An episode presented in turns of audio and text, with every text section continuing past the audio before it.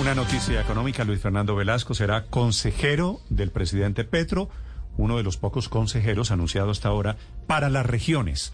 Doctor Velasco, buenos días.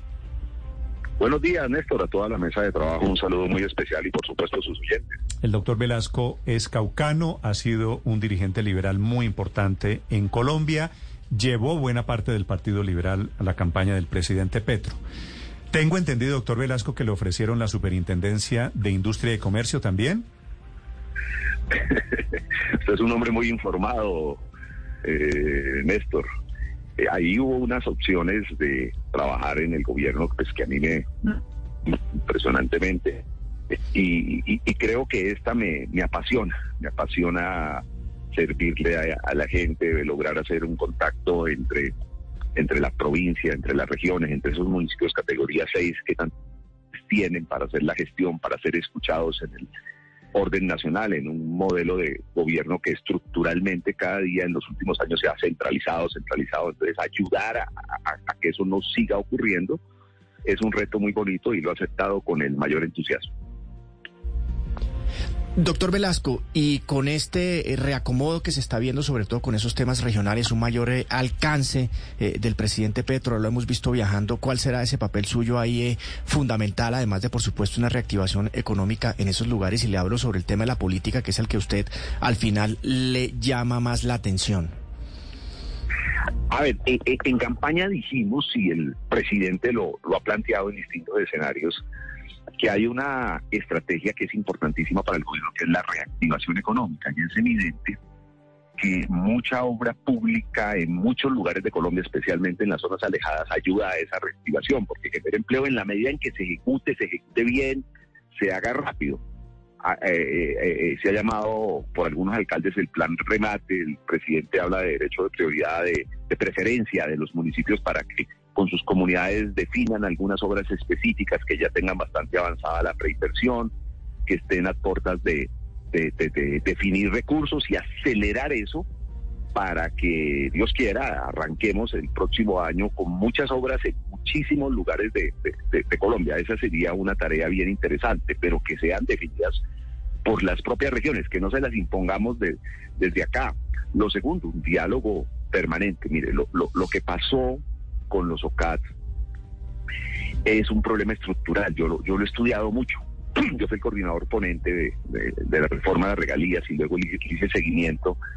Y es que cuando usted pone a concursar a municipios que tienen muy poca capacidad institucional para hacer proyectos y les dice, venga, les podemos hacer un acueducto, pero la preinversión de ese acueducto vale mil millones y el presupuesto de inversiones del municipio es 300 millones, pues usted los tira a una serie de, Mm, eh, eh, empresarios privados que van y les dicen, mire, yo le hago la preinversión, pero de una vez amarro la inversión y yo me voy para Bogotá y hago aprobar eso y entonces vienen los peajes y viene todo eso que desfigura la gestión institucional local y los alcaldes metidos en unos líos y unos señores cobrando por sus firmas, cobrando por sus vistos buenos, cobrando por llevar los recursos.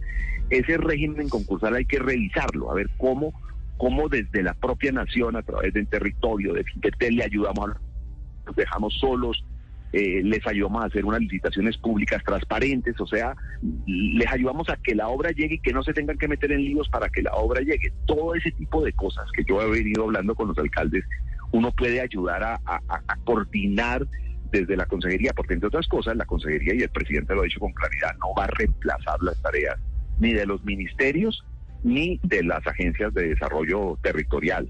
Uno lo que puede ayudar es a coordinar, a generar unos diálogos, pero pero quien tiene que hacer las tareas son, son otros, ya mm. concretar, digamos, los proyectos. Doctor Velasco, a propósito de eso que usted menciona, que es el diálogo, ¿cuál va a ser su tarea, su papel, su rol dentro de lo que se ha llamado diálogos regionales? El presidente Petro ha dicho que podrían comenzar, por ejemplo, en el Cauca, hay voces desde el Chocó y desde el Catatumbo propiamente diciendo o pidiendo que allí comiencen esas conversaciones. ¿Cómo va a ser ese rol? ¿Cómo se está imaginando usted que van a ser los diálogos regionales? El presidente ha dicho algo que es interesante. Él ha dicho la paz es un eje central del gobierno y la coordina directamente el presidente. Habrá muchas instancias que ayudemos a generar esos espacios de diálogo. Nadie puede abrogarse dentro del gobierno ser el dueño de, los diálogos porque es una estrategia de gobierno en sí transversal. Entonces uno puede ayudar en eso, en la medida en que tiene una buena comunicación con alcaldes que son pues los funcionarios más legitimados en las regiones. Yo soy municipalista por definición, pues cuando uno se sienta con ellos, comienza a lograr que, comunidad, alcaldes puedan hablar con el gobierno nacional, que se construya algo desde la base diciendo, mire, si ustedes tienen unos recursos desde el orden nacional, prioricémoslos así, tengamos esta estrategia, no, no tratar de imponerle, no, no, no creer que porque uno ha tenido un poquito de más experiencia en el orden nacional sabe cómo se resuelven las cosas allá en la región. Muchas veces en la propia región le dan clases a uno de cómo una planeación urbana de esa región y, hay que escucharlos. Entonces ese será el papel, ayudar a coordinar las instancias para que hagamos esos diálogos. Doctor Velasco, ¿qué hay de cierto de que el gobierno eliminaría todas las consejerías para ahorrar gastos y solo dejará la de las regiones como una superconsejería a su cargo?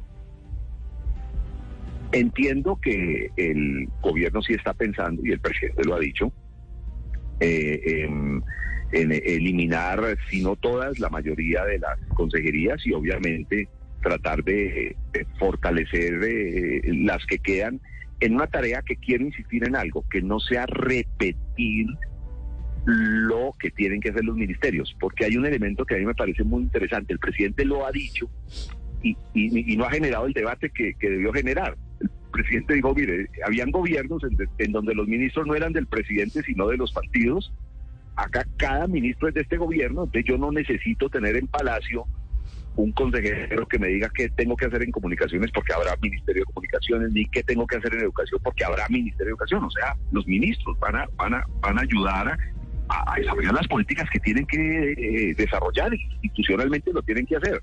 Esta Consejería de las Regiones tiene la virtud de la comunicación de la presidencia con los, las autoridades locales y ayuda es más bien a coordinar la presencia integral del gobierno en esas regiones. Y, cuando uno habla de presencia integral, no solo pensemos en inversión pública, habrá muchos pequeños empresarios, medianos, grandes empresarios de la región que quieran decir, hombre, acá tenemos un proyecto interesante, esto puede ayudar a la generación de empleo, al desarrollo del país.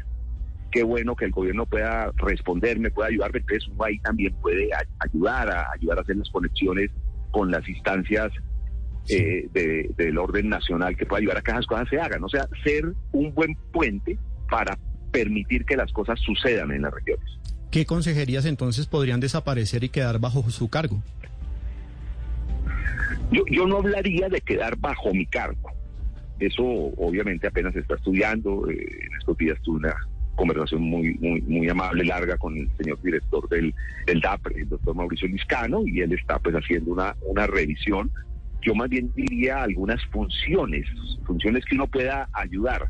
Entonces, desde la óptica de, que el desarrollo de los programas de gobierno se hacen en las regiones, pues veamos qué funciones de las que hacían las consejerías uno puede ayudar a que a que se implementen de mejor manera, pero eso es algo que, que no está totalmente eh, decidido, sí está decidido porque el presidente ha sido ha dicho la eliminación de buena parte, sino de todas esas consejerías. Eh, eh, hay que recordar que hay algunas que son de orden legal, una casi de carácter constitucional, que son las que tienen que ver con la paz y evidentemente esas no se pueden eliminar sino a través de un proceso legislativo que no creo que el presidente esté metido en eso, ni el gobierno se vaya a meter en eso, pero las que son funcionales, las que se definen en una planta flexible que definen los decretos y resoluciones del Ejecutivo, pues buena parte de ellas eh, eh, no existirán, sus tareas se desarrollarán o en los ministerios o ayudará eh, la estructura actual de la presidencia a que se desarrollen esas tareas.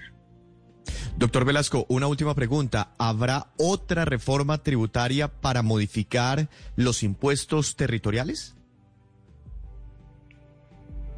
Eso es un debate interesante. Si uno habla de descentralización, que es distinto a desconcentración, descentralización es darles de verdad poder a los entes territoriales. Y hay un elemento en que hemos sido muy tacaños en el proceso de debate institucional y es entregarle poder a los territorios para que puedan definir algunas tareas eh, tributarias algunos esfuerzos que redunden en los programas de los propios eh, territorios. Claro, ese es un debate complejo en la medida en que uno no puede repetir. En la medida en que uno no puede, doctor Velasco, reconectando.